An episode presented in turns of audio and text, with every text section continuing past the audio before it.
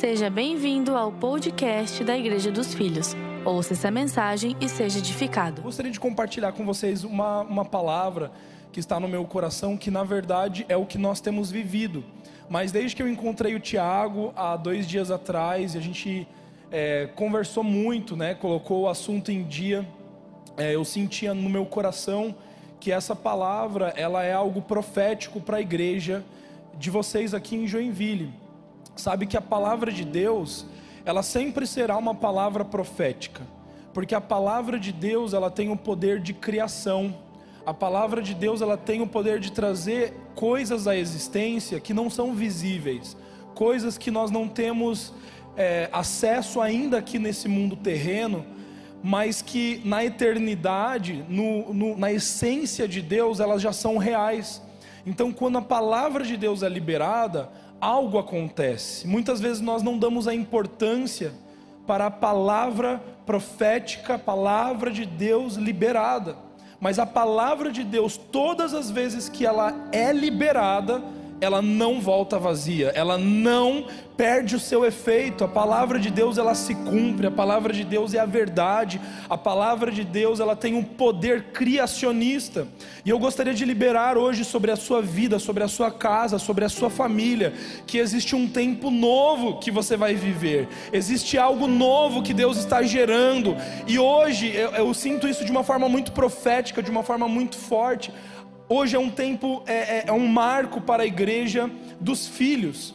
Deus está marcando essa igreja hoje, especificamente com é, uma, uma né, até mesmo nessa data, até mesmo neste mês, até mesmo diante de tudo que nós estamos vivendo no Brasil, uma situação que nós nunca passamos antes, mas não duvide disso a palavra de Deus, ela tem um poder muito maior do que qualquer situação e circunstância que nós possamos enfrentar. A palavra de Deus, ela, ela carrega uma substância sobrenatural, uma substância eterna. A palavra de Deus é carregada da realidade de Deus. E por isso, quando a palavra de Deus é liberada, o terreno é afetado. Quando a palavra de Deus é liberada, a atmosfera é afetada. Quando a palavra de Deus é liberada, tudo aquilo que está à nossa volta vai ser afetado, não tem como não ser. Mesmo que os nossos olhos ainda não estejam vendo, mesmo que nós ainda não estejamos tocando, mesmo que você olhe e você diga: "Minha família não mudou, a minha realidade não mudou", não importa o que a palavra de Deus está dizendo, o que a palavra de Deus, qual é a realidade da palavra de Deus. Creia nisso, coloque a sua confiança nisso, porque certamente ela passará. E não é porque nós não estamos enxergando com os nossos olhos naturais, não estamos vendo com os nossos, é, com os nossos olhos naturais, que essa palavra não seja verdade, ou que essa realidade já não seja uma verdade para Deus. Nós precisamos mudar a perspectiva dos nossos olhos para enxergar como Deus enxerga. E eu gostaria de declarar um, um versículo sobre esta igreja que está em Isaías capítulo 9, versículo 1 ao 6, e essa passagem é uma passagem profética para essa casa, eu creio de todo o meu coração nisso, e diz assim: Contudo, não haverá mais escuridão para os que estavam aflitos. No passado, ele humilhou a terra de Zebulon e de Naphtali, mas no futuro honrará a Galiléia dos gentios, o caminho do mar junto ao Jordão. O povo que caminhava em trevas viu grande luz. Sobre os que viviam na terra da sombra e da morte, raiou uma luz. Fizeste crescer a nação e aumentaste a sua alegria. Eles se eles se alegram diante de ti, como os que se regozijam na colheita, como os que exultam quando dividem os bens tomados na batalha, pois tu destruíste o jugo que os oprimia, a que estava sobre os seus ombros e a vara de castigo do seu opressor, como no dia da derrota de Midian, pois toda toda bota de guerreiro usada em combate, toda veste revolvida em sangue, serão queimados como lenha no fogo, porque um menino nos nasceu, um filho nos foi dado, e o governo está sobre os seus ombros, e ele será chamado maravilhoso, conselheiro, Deus poderoso, Pai eterno, príncipe da paz. Queridos, essa é a palavra de Deus, essa é a verdade de Deus, e isso já é uma realidade, porque o filho já nos foi dado, o menino já nasceu, E nós sabemos que nós podemos colocar a nossa confiança nesse Deus que é eterno, nesse Deus que é a verdade, que é o caminho. E o que essa palavra está dizendo, e o que eu quero declarar sobre essa igreja, sobre a sua vida, sobre a sua família, é que o tempo de improdutividade acabou, o tempo de escuridão acabou, o tempo de sequidão acabou, é, é um tempo de fertilidade, toda a esterilidade está quitada, Deus está curando toda a esterilidade na sua vida, as áreas da sua vida que antes estavam estéreis, que antes estavam improdutivas, existe um novo tempo, é um tempo de você ver vida sendo manifestada através da sua casa, através da sua vida, através da sua família. E eu declaro sobre a igreja dos filhos que um novo tempo começou em Joinville. Joinville verá a manifestação dos filhos de Deus. Joinville verá a manifestação do Filho de Deus. E essa manifestação acontecerá porque existem aqui pessoas, existem aqui filhos e filhas que compreendem, não apenas que são espectadores da palavra, mas que compreendem a palavra e o poder que essa palavra carrega. E eu quero ler com você hoje uma história. Não temos tempo, obviamente, de ler toda ela. Você pode depois estudar. Talvez você já tenha ouvido muito sobre essa história, que é a história de Eucana, que está no livro de 1 Samuel, capítulo 1. Eucana, ele tinha duas esposas, Ana e Penina.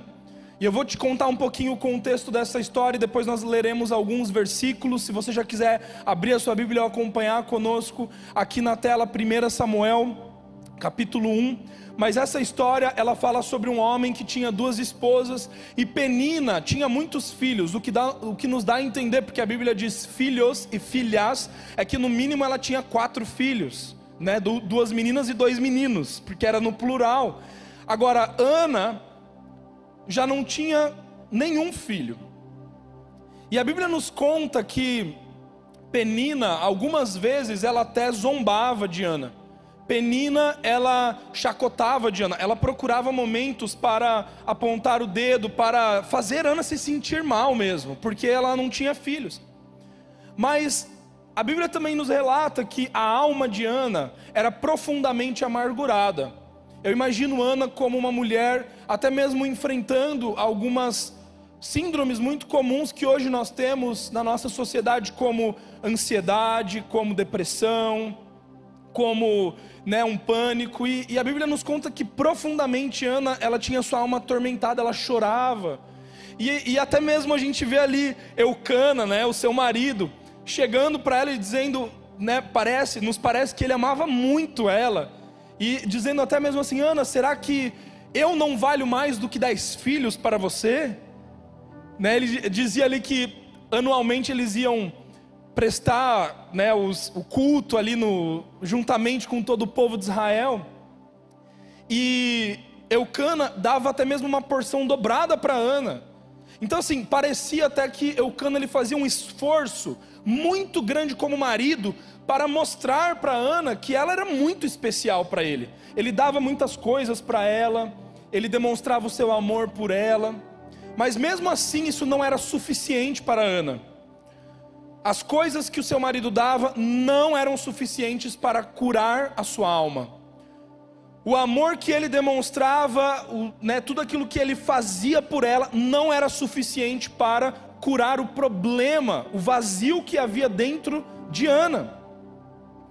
E a alma de Ana era dessa maneira. Ela era uma mulher triste, ela era uma mulher que tinha um problema muito profundo. E certa vez a Bíblia nos conta que eles subiram para ali nas festividades para prestar este culto, para prestar os sacrifícios. E eu fico imaginando assim, tá, por que que Ana, como que Ana ia para este lugar? Como que Ana, né, nessa prática, pensa que os, os pais, os antepassados, todos eles tinham sido libertos do Egito, as histórias que eram contadas de um Deus que se preocupava com eles, que dava o suprimento, dava provisão no que eles necessitavam.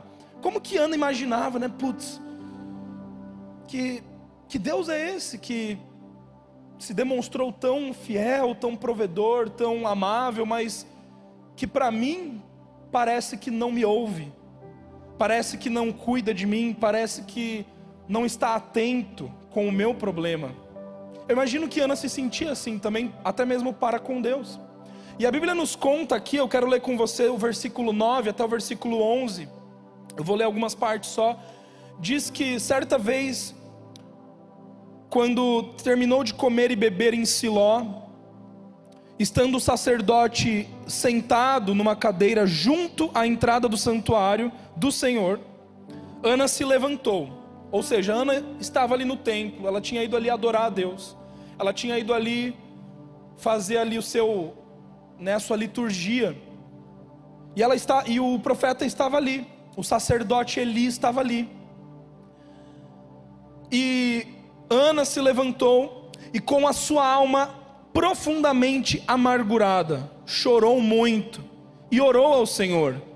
E fez um voto dizendo: Ó Senhor dos exércitos, se tu deres atenção à humilhação de tua serva, te lembrares de mim e não te esqueceres da tua serva, mas lhe deres um filho, então eu o dedicarei ao Senhor por todos os dias da minha vida, desculpa, da sua vida e o seu cabelo e a sua barba nunca serão cortados. Ana faz um voto, dizendo: Deus, se você ouvir a minha prece, se você ouvir o meu clamor, se você ouvir a oração que está dentro, aqui dentro de mim, que muitas vezes eu nem consigo expressar, eu dedicarei esse filho a ti, eu darei esse filho para ti, como um ato de consagração. E logo depois, você vê ali que Eli, ele olha para ela e ele até acha que ela estava bêbada de tão amargurada que Ana estava, de tão transtornada, né? Então imagina, para você ver uma pessoa que você sabe que ela está embriagada pelo álcool, né? Você reconhecer isso, todos nós talvez já tenhamos visto alguma pessoa que ficou embriagada pelo álcool, né? Então não é comum você ver uma pessoa na igreja que veio adorar a Deus que pareça estar embriagada com álcool. Então o estado dela devia ser deplorável. Ela devia estar toda descabelada, a maquiagem toda borrada, né? Aquele olho preto. Ela devia estar num estado assim muito ruim para que ele olhasse para ela e achasse que ela estava embriagada. Só que ela conta para ele que não estava, ela expõe o seu coração, ela expõe a sua tristeza. E daí ali no versículo 17, Eli responde para ela dizendo assim: "Vai-te em paz, e que o Deus de Israel te conceda o pedido que fizeste.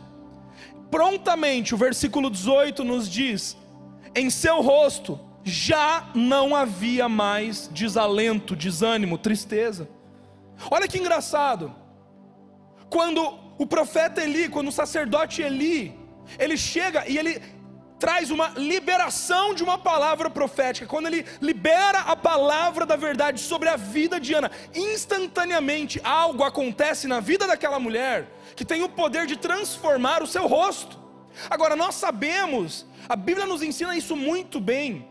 Que o coração alegre formoseia o rosto, mas o espírito abatido seca os ossos. Então nós podemos entender que conectados né, no corpo, alma e espírito, tudo aquilo que acontece no nosso interior terá um reflexo sim no nosso exterior, e que muitas vezes o nosso corpo físico sofre por causa do nosso estado de espírito, por causa da maneira como nós estamos nos sentindo no nosso interior.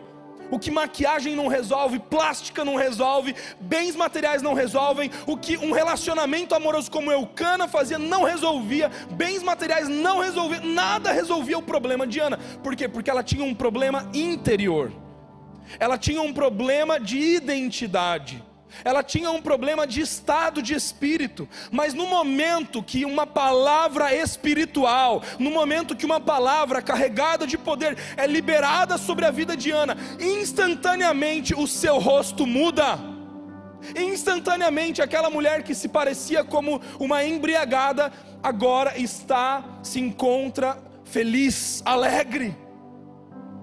Eu quero dizer para você hoje que uma palavra de Deus liberada sobre a sua vida é suficiente Uma palavra da verdade é suficientemente poderosa para transformar o seu estado, para transformar a sua vida, para transformar a sua identidade. E quando nós recebemos essa palavra, quando nós cremos nessa palavra, essa palavra nos transforma. Por isso que nós precisamos aprender a declarar a palavra da verdade sobre o nosso casamento. Não declare sobre o seu casamento as mentiras de Satanás. Não declare sobre o seu cônjuge aquilo que você está vendo com os seus olhos naturais, que você está ouvindo com os seus ouvidos naturais, mas declare a palavra da verdade, a palavra espiritual, a palavra profética de Deus. Não declare sobre os seus filhos morte, mas declare a vida de Deus. Então aqui Ana, ela recebe uma palavra e essa palavra tem o poder de mudar ela. Então eu pergunto hoje para você, Ana estava profundamente amargurada. Qual era o problema de Ana? Muitos vão dizer assim: "Ah, Ana tinha sua sua sua alma amargurada porque ela não tinha filhos. Ela queria ter filhos. Penina tinha filhos. E Ana não tinha filhos, então o problema de, de, da alma amargurada, da alma profundamente triste, de Ana era por causa que ela não tinha. Mas eu estou aqui hoje para dizer para você que o problema de Ana não era esse. A alma de Ana não estava amargurada porque ela não tinha filhos. A alma de Ana estava amargurada porque ela era estéril. A alma de Ana não estava amargurada porque ela não tinha alguma coisa. A alma de Ana estava amargurada porque ela não era alguma coisa. É diferente. É totalmente diferente. O problema de Ana não estava porque ela não tinha bens materiais, não tinha um filho, não tinha coisas.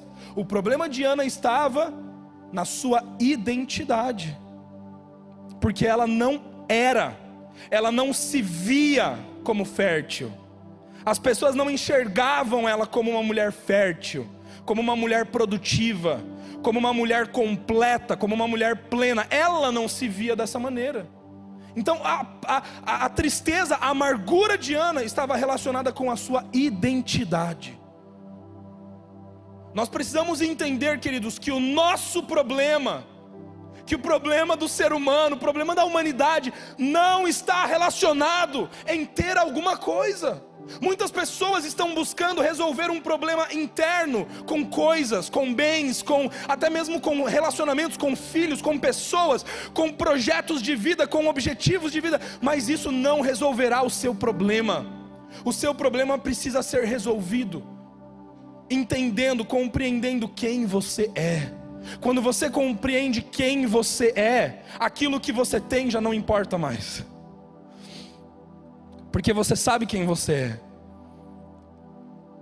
Quando você compreende que você é um filho, você não precisa mais se preocupar se você vai ter provisão ou não. Por quê? Porque por você ser filho, você tem um pai que providencia tudo o que você precisa. Quando você entende que você é herdeiro, você não precisa se preocupar com o seu futuro, porque a sua herança garante o seu futuro compreende. O nosso problema como seres humanos é que constantemente nós buscamos resolver o problema com a nossa própria força. E todas as vezes que nós focamos naquilo que nós temos, todas as vezes que nós focamos em, em coisas que poderão preencher, nós estamos focando no nosso esforço próprio. Todas as vezes que o problema do seu casamento é porque você não tem alguma coisa, então, por exemplo, ah, eu não consigo ter um casamento saudável porque ah, o meu cônjuge faz isso, faz aquilo e tal. Mas entenda, o problema não está com ele, com ela. O problema está com você. Porque a partir do momento que você se enxerga como aquilo que a outra pessoa faz para você ou deixa de fazer, você não casou com o com, com seu cônjuge por aquilo que ele pode fazer por você. Ah, pastor, quando eu casei com a minha mulher, ela fazia comida, ela era bonita, né? Ela fazia isso, fazia aquilo e agora não faz mais nada. Tá, mas espera aí. Você casou com ela por aquilo que ela podia fazer por você ou por quem ela era? Deus não se relaciona conosco por aquilo que nós podemos fazer por ele. Ele se relaciona conosco por quem nós somos para ele.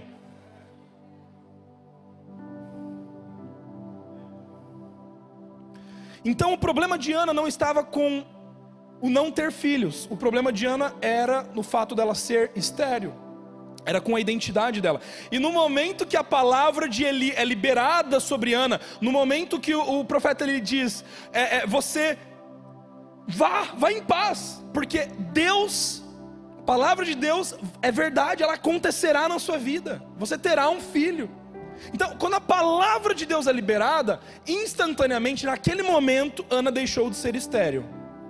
Ana deixou de ser estéril. Quando a palavra do profeta, quando a palavra de Eli, quando a palavra da verdade, a palavra de Deus foi liberada sobre ela, instantaneamente a identidade dela foi mudada. E por isso o rosto dela pôde ser transformado. Só que veja bem, as pessoas olhariam para ela e não a enxergariam ainda como fértil. Nada havia mudado. Para Eucana, nada havia mudado. Para Penina, nada havia mudado. E até mesmo Ana poderia cair no erro da dúvida, da incredulidade, se ela passasse a acreditar na mentira de Satanás e na mentira de Penina. Penina olhando de novo para ela e dizendo: Ah, você acha que você foi curada? É. Foi curada nada. Você continua sendo estéreo. Mas Ana, ela creu naquela palavra, ela recebeu aquela palavra. E por ela ter recebido aquela palavra, ela já sabia que ela era. Ela já tinha consciência da sua identidade. Ela já tinha consciência da transformação. E se a gente fosse estudar esse texto, nós poderíamos fazer uma alegoria, nós poderíamos fazer uma projeção para a vida de Cristo, porque o nome Eli significa Deus Altíssimo. O nome Ana significa graça. O nome Samuel, que posteriormente foi o filho que nasceu de Ana, significa o nome de Deus. O nome de Deus. Em resumo. E qual é o nome de Deus? O Senhor Jesus Cristo. Então nós percebemos aqui que a graça ela é um ventre produtivo para a encarnação da realidade eterna nós percebemos que existe algo que Deus está querendo gerar na igreja, e essa é a palavra que eu quero trazer hoje para você. Existe algo, talvez nem todos vão compreender o que eu estou dizendo aqui, mas eu quero deixar essa palavra, quero declarar essa palavra. A igreja dos filhos, ela será como um ventre de graça. Ela será como um ventre apropriado, com as condições apropriadas para que a manifestação do céu aconteça na terra para que a realidade do eterno seja encarnada na terra. Perceba que Cristo Jesus foi a palavra liberada. No princípio ele era Deus. E a palavra de Deus ela foi liberada, a palavra o verbo se tornou carne. Jesus encarnou. Então, somente no momento que a palavra, somente no momento que o filho foi manifestado na terra, é que a realidade da eternidade passou a ser uma realidade plausível, uma realidade acessível, uma realidade alcançável para a humanidade. Até que o filho viesse, nós não tínhamos acesso a essa realidade da eternidade. Veja, o livro de Eclesiastes, capítulo 13, versículo 11, diz assim: Também Deus pôs no coração do homem o anseio pela eternidade mesmo assim ele não consegue compreender inteiramente o que Deus fez. Olha que interessante esse versículo. Antes de Cristo Jesus, no Antigo Testamento, o homem, o ser humano, ele apenas tinha o desejo pela eternidade, mas ele não tinha a eternidade dentro dele. Ele só tinha, ele só desejava, tinha alguma coisa dentro do homem, tinha alguma coisa dentro de cada mulher que dizia: tem algo mais, tem algo desconhecido que eu ainda não conheço. Existe uma realidade acima da mente humana. Só que ele não conseguia compreender o que Deus fez. Por quê? Porque ele só tinha o desejo pela eternidade, mas ele não tinha a eternidade. Agora veja que em Cristo Jesus, eu e você recebemos a eternidade. O que, que a graça nos deu? A graça, ela não nos libertou apenas da morte, da escravidão do pecado mas a graça, ela juntamente com Cristo nos deu vida. Ela nos deu uma vida eterna. O problema é que muitos de nós nos contentamos com o não pereça. Só que a graça não é apenas não pereça, existe eternidade. E muitos, muitos de nós achamos que a eternidade ela se limita a um tempo futuro, ou a um, né, um dia eu irei para a eternidade, um dia eu estarei no céu. Mas eu quero propor algo aqui hoje para você, que eternidade não se trata de um tempo.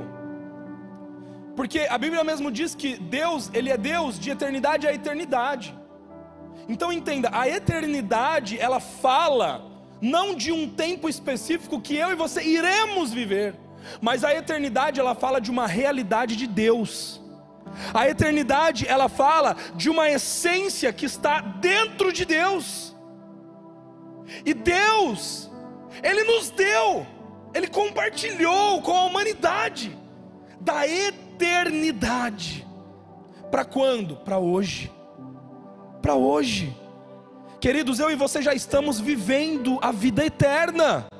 Eu e você já somos participantes da eternidade. Hoje nós não temos apenas o desejo da eternidade no nosso coração, mas agora nós fomos selados com o Espírito Santo. Por que, que hoje eu e você podemos compreender inteiramente aquilo que Deus fez? Porque nós temos o Espírito de Deus, que sonda toda a verdade de Deus e sonda toda a verdade no homem. É Deus, é, é, o Espírito da verdade que nos guia na verdade, é o Espírito de Deus que, que, que, que, que a, a, revela verdades espirituais para aqueles que são espirituais, em 1 Coríntios. Então, hoje eu e você, você, você tem noção do que é isso? Hoje eu e você temos acesso à plenitude, à inteireza da essência de uma realidade que ainda nenhum olho viu que ainda nenhum ouvido ouviu e que ainda nenhum coração conseguiu sentir o que é essa realidade.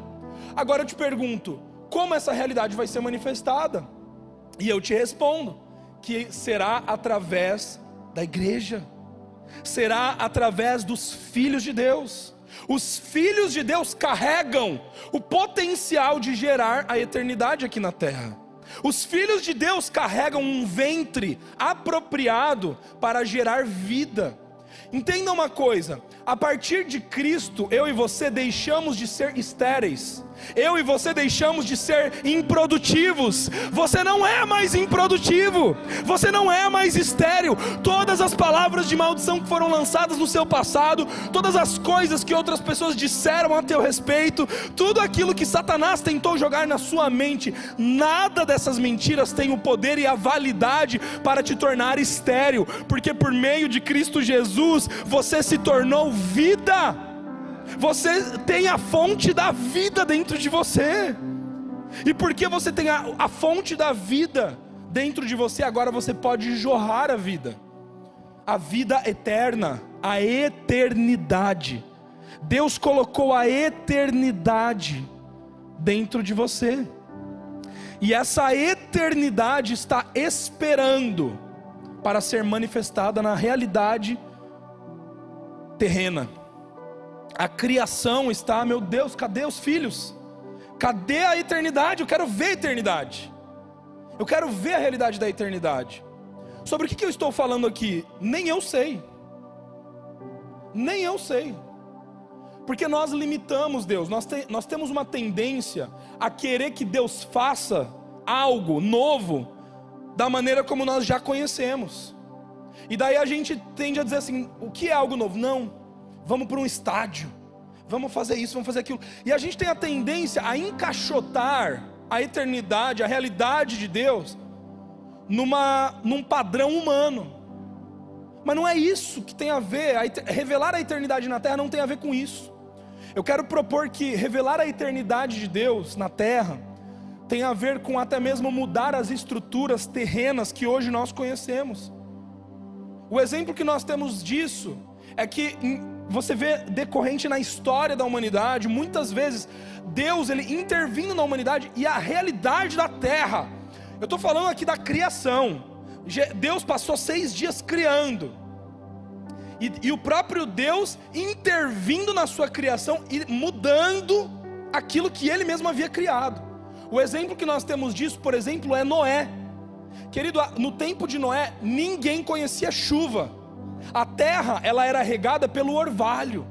Não tinha chuva, não havia processo. Você sabe o que é isso? Não havia processo da, do ciclo da água que eu e você aprendemos na escola. Não havia. Não havia evaporação da água, não havia condensação das nuvens. Não, não existia isso. Naturalmente falando, não existia. Só que Deus engravidou Noé com um sonho eterno. Deus colocou em Noé algo que nenhum outro ser humano já havia visto. E Noé, para realizar a eternidade, né, vamos colocar dessa maneira, para trazer a, o propósito de Deus na terra, ele precisou utilizar fé. Imagina o que é você construir uma arca com a palavra de Deus liberada que o mundo será inundado por água, que água, né, caindo e você, meu, loucura isso, porque eu nunca vi isso acontecendo. Os jornais nunca noticiaram isso acontecendo. E às vezes nós temos a tendência a limitar. Deixa eu te dizer uma coisa. Todas as vezes que você limita a eternidade, você não permite com que ela nasça. Porque o bebê, ele só vai nascer tendo um ventre. O bebê só nasce com um ventre. Já tentaram na ciência fazer isso de forma, né, fazer clone. Quando você lembra daquela novela, o Clone? Já tentaram fazer, né? Eu tenho três filhos e a minha esposa ela teve três partos, é, dois, desculpa, dois partos normais e um é, cesárea. Então eu, eu participei com ela dos partos normais. E é muito engraçado que um parto normal ele vai envolver muita coisa. Ele envolve dor, ele envolve sofrimento, ele envolve sangue, né? Ele envolve água, ele envolve várias coisas. Mas no final, quando o bebê é revelado, quando o bebê ele, ele, ele, ele vem à luz, a glória que vem junto com esse bebê faz com que toda a dor do parto seja esquecida. Eu não sei aqui quantas mães nós temos, e eu não sei se isso é uma coisa geral, pode não ser geral também, eu só quero fazer uma aplicação, mas a minha esposa diz isso, é, né, esses dias a gente estava conversando, ela estava falando, nossa, eu nem lembro de como que foi assim a dor, eu lembro que foi muito dolorido, foi, eu sofri, mas assim, não se compara a você enxergar o filho ali, aquela, né, o que eu estou tentando dizer é, a minha esposa não fica chorando ainda hoje, por causa do, da dor de parto que ela sofreu lá para os três filhos. Ela não fica, ai meu Deus, como que doeu, né? Meu, como que doeu aquilo? E fica sofrendo com aquilo. Não! O sofrimento leve e momentâneo não se compara com o peso de glória que será revelado. Então hoje a glória que, que experimentamos ao ver a manifestação daquilo que um dia estava dentro da barriga dela e que, que, e que para muitos não era verdade, porque não conseguiam enxergar, não conseguiam sentir, não tinham fé para crer naquilo que verdadeiramente estava dentro dela, agora, quando é manifestado, é visto por todos, e todos conseguem contemplar a glória que existe nos nossos filhos. Estão conseguindo entender aqui comigo? Então o problema de Ana não estava no fato dela não ter filhos. O problema de Ana estava no fato dela ser estéril. Agora, no, a partir do momento que a sua identidade foi transformada, o problema foi resolvido. Meu querido, seu problema já foi resolvido. Você não tem mais problema. Você não tem mais problema. Por quê? Porque o filho é a prova de que você não é mais estéril. Assim como Ana, o filho dela, Samuel, era a prova. Meu, você quer falar, Penina? Pode chiar, pai, fica aqui não periquito aí na minha orelha. Pode falar. Eu não estou nem aí, por quê? Porque eu tenho a prova. Eu tenho a manifestação de que eu não sou mais quem eu antes era. Hoje, queridos, nós temos o filho. Cristo é a manifestação expressa de Deus, Cristo é a manifestação para todos nós de que eu e você não somos mais estéreis, de que eu e você não somos mais participantes de daquela velha natureza, daquele velho homem, daquela velha mulher, escravos, não, nós não somos mais, e porque nós não somos mais, nós agora temos a capacidade de gerar vida. Diga assim comigo: eu tenho a capacidade, a habilidade e o potencial de gerar vida. Não se esqueça disso. você não é uma pessoa infrutífera. Você não é uma pessoa improdutiva. Porque você tem o filho. Porque nós temos o filho, nós temos tudo. Tudo que nós precisamos está no filho. João capítulo 4, versículo 14, quando Jesus encontra ali a mulher samaritana, ele diz para ela: Mas quem beber da água que eu lhe der nunca mais terá sede. Ao contrário, a água que eu lhe der se tornará nele. Olha que coisa! Gente, a gente tem vergonha de dizer isso, mas é a palavra de Deus, né? Se tornará nele uma fonte de água a jorrar para para o quê? Para a vida eterna. Nós temos vergonha de dizer que nós nos tornamos a fonte juntamente com Cristo. Sim, nós sabemos que Deus é a fonte, obviamente, mas nós fomos inseridos na fonte. A fonte habitou em nós. Nós somos um com a fonte. E porque agora nós somos um com a fonte da vida eterna, nós podemos gerar vida eterna nós podemos manifestar a vida eterna, nós podemos mostrar ao mundo uma realidade que o mundo ainda não conhece. E a Bíblia é muito clara ao dizer, em Romanos, capítulo 8, versículo 19, a Bíblia é muito clara em dizer que a natureza criada aguarda com grande expectativa que os filhos de Deus sejam revelados. E como que os filhos de Deus serão revelados? Quando o mundo enxergar uma manifestação que não é normal, que não é terrena, que não é comum. A revelação da glória vem quando a eternidade é manifestada na terra. E eu e você carregamos esse objetivo de vida. Se você está aqui hoje me ouvindo e você diz assim: Eu não tenho nenhum objetivo de vida, já fracassei em tudo, então entenda que na verdade o objetivo da nossa vida enquanto filhos é manifestar a eternidade na terra. E talvez você esteja se sentindo fracassado até hoje em muitas coisas que você fez, porque em todas elas você não estava gerando vida. Você estava fazendo na força do seu braço. Você estava se preocupando com o ter, com aquilo que você tinha, como se, como que se aquilo que você tem traz valor para quem você é. Não. É ao contrário, nós invertemos. O sistema do mundo inverte esse negócio e a gente nem percebe. O seu valor não está naquilo que você tem, o seu valor está naquilo que você é, em quem você é. E quando você entende isso, você tem uma facilidade para manifestar, fica mais tranquilo de você manifestar.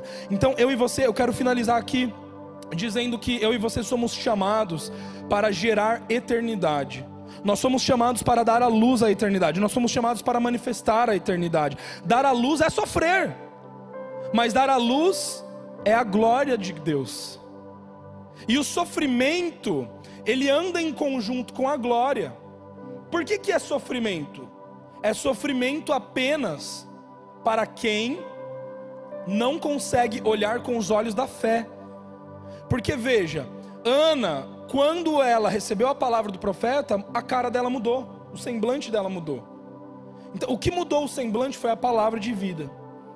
Quem escolhe engravidar da semente imperecível não será compreendido. Você precisa entender isso. Por que, que você vai sofrer como homem natural, como mulher natural? Porque quem decide engravidar do eterno não é compreendido. As pessoas que são espirituais a ninguém, por ninguém são compreendidas. O, o cristão que está cheio de eternidade, ele não vai ser entendido. As pessoas vão olhar para você, elas não vão entender quem você é. E elas vão te criticar por causa disso, elas vão querer te apedrejar por causa disso. Porque elas olham para você, elas não conseguem compreender. Por quê? Porque elas estão olhando com uma compreensão natural mas você tem que ser confiante suficiente para entender que a palavra de Deus ela basta, ela é suficiente. 2 Coríntios diz, 12, 9, mas ele, ele me disse: Minha graça te é suficiente, e você, pois, pois o meu poder se aperfeiçoa na fraqueza, portanto eu me gloriarei ainda mais alegremente em minhas fraquezas, para que o poder de Deus repouse sobre mim. Então entenda uma coisa: a sua fraqueza terrena como que Deus manifestará o seu poder eterno na, no, na terra. Quando você e eu aprendermos que não é pela nossa força, não é pela nossa força, diz o Senhor, mas é pelo meu espírito. É pelo espírito de Deus. As coisas elas são espirituais. A nossa vida é uma vida espiritual. A vida que agora nós carregamos, a vida que nós vivemos, ela é uma vida em Cristo, ela é uma vida abundante, ela é uma vida eterna. E, e, a partir do momento que você começa a viver a vida eterna, tem que ter uma diferença. Existe um shift, existe um plug, existe uma mudança que acontece na vida de um cristão quando ele passa a entender que a vida dele não é mais terrena, mas é a, partir de agora é eterna. Quando o cristão começa a viver de maneira eterna, os seus pensamentos se tornam eternos, a sua perspectiva se torna eterna, a sua vida se torna eterna, ele não é mais compreendido. Porque aquilo que é feito no terreno parece loucura. As pessoas olham e dizem, é, isso é loucura. Isso não é real, isso não é por quê? Porque as pessoas estão tentando medir com a lógica humana, com a perspectiva humana. Só que, realmente, fala que é verdade para mim. Do que, que nós precisamos mais? Nós precisamos mais satisfazer a Penina e a Eucana? Ou nós nos, nos sentimos satisfeitos com uma palavra liberada de Deus sobre nós?